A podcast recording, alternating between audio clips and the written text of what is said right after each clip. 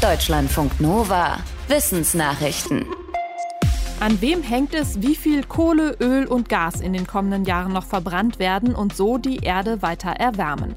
Auf den ersten Blick an den rund 200 Konzernen, die weltweit die Förderrechte für 98 Prozent der bekannten Öl-, Gas- und Kohlevorkommen besitzen. Doch wem gehören diese 200 Konzerne ihrerseits? Das hat ein internationales Forschungsteam ausgewertet. Ergebnis: Die Hälfte der Vorkommen und damit auch die Hälfte der möglichen Treibhausgasemissionen liegt in den Händen von nur zehn Finanzakteuren. Besonders viele Anteile an den 200 Konzernen halten unter anderem die US-Investmentgesellschaft BlackRock, die US-Finanzdienstleister Vanguard, State Street und Fidelity International sowie der indische Staat und Saudi-Arabien. Den Forschern zufolge wären die zehn Akteure in der Lage, den Ausstieg aus der Nutzung fossiler Energieträger zu beschleunigen. Männer haben ein höheres Krebsrisiko als Frauen. Und das hängt offenbar mehr mit biologischen Unterschieden zwischen den Geschlechtern zusammen als mit anderem Verhalten, etwa dass Männer mehr rauchen, mehr Alkohol trinken oder sich anders ernähren. Ein Forschungsteam aus den USA hat Daten von rund 290.000 Männern und Frauen ausgewertet mit Blick auf 21 verschiedene Krebsarten. Bei fast allen Krebsarten zeigte sich, dass sie bei Männern etwas häufiger auftreten als bei Frauen. Allerdings konnten die Forschenden statistisch nur einen kleinen Teil dieses Überhangs mit Verhaltens- und Umwelteinflüssen in Verbindung bringen. Sie schließen daraus, dass es vor allem Unterschiede im Immunsystem und andere körperliche Unterschiede sind, die für die erhöhte Krebsanfälligkeit von Männern die Hauptrolle spielen.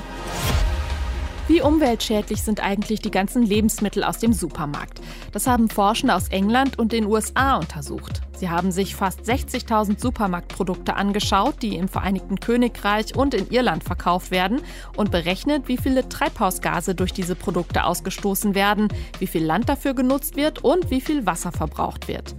Den höchsten Wert hatte getrocknetes Rindfleisch. Auch anderes Fleisch, Fisch und Käse kamen auf hohe Werte. Desserts und Backwaren landeten im Mittelfeld. Bessere Werte hatten Produkte aus Obst, Gemüse, Zucker und Mehl, also Suppen, Brot, Frühstücksflocken und Salate.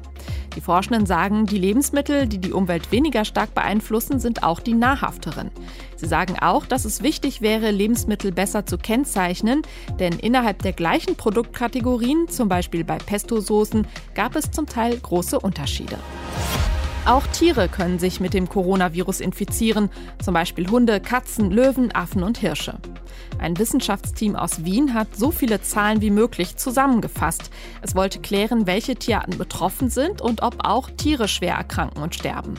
Insgesamt wurde das Coronavirus bei 26 Tierarten nachgewiesen.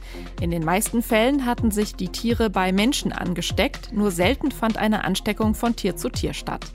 Die Verläufe waren ähnlich wie bei Menschen. Manchmal symptomfrei, manchmal mit Symptomen, zum Beispiel Müdigkeit, Fieber und Durchfall. Bei Katzen und Tigern wurden etwas häufiger Symptome gemeldet als bei Hunden oder Gorillas.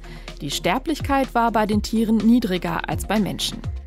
Die Forschenden sagen, in vielen Ländern werden Tiere nicht getestet, daher gibt es noch keinen guten Gesamtüberblick.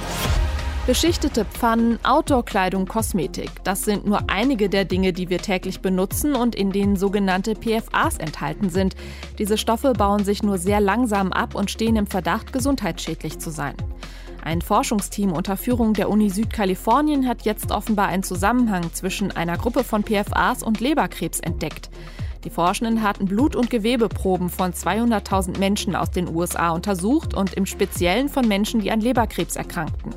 Dabei stellten die Forschenden fest, dass die Wahrscheinlichkeit für Leberkrebs 4,5 mal höher war für diejenigen, die die höchsten Konzentrationen der Chemikalien im Blut hatten, im Vergleich zu denjenigen, die die niedrigsten Werte hatten.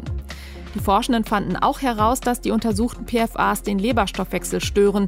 Das kann zu einer Fettleber führen und damit steigt das Krebsrisiko. PFAs gelangen nach Angaben des Bundesinstituts für Risikobewertung vor allem durch Nahrungsmittel in den Körper. Viele PFAs sind in der EU aber mittlerweile verboten.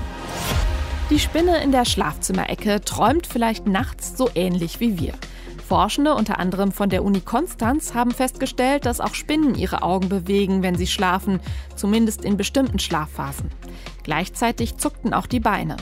Die Forschenden schließen daraus, dass auch Spinnen in die sogenannte REM-Schlafphase kommen und visuelle Träume erleben, so wie wir Menschen und viele andere Wirbeltiere. In REM-Schlafphasen ist der Körper weniger gelähmt als im Tiefschlaf und es kommt ab und zu zu Bewegungen. Wir Menschen träumen in dieser Phase besonders ausgeprägt. Unklar war, ob es so eine Traumschlafphase auch bei wirbellosen Tieren wie Spinnen oder Insekten gibt. Die Forschenden sagen, ja, auch bei Spinnen gibt es sie wohl oder zumindest etwas Ähnliches. Deutschlandfunk Nova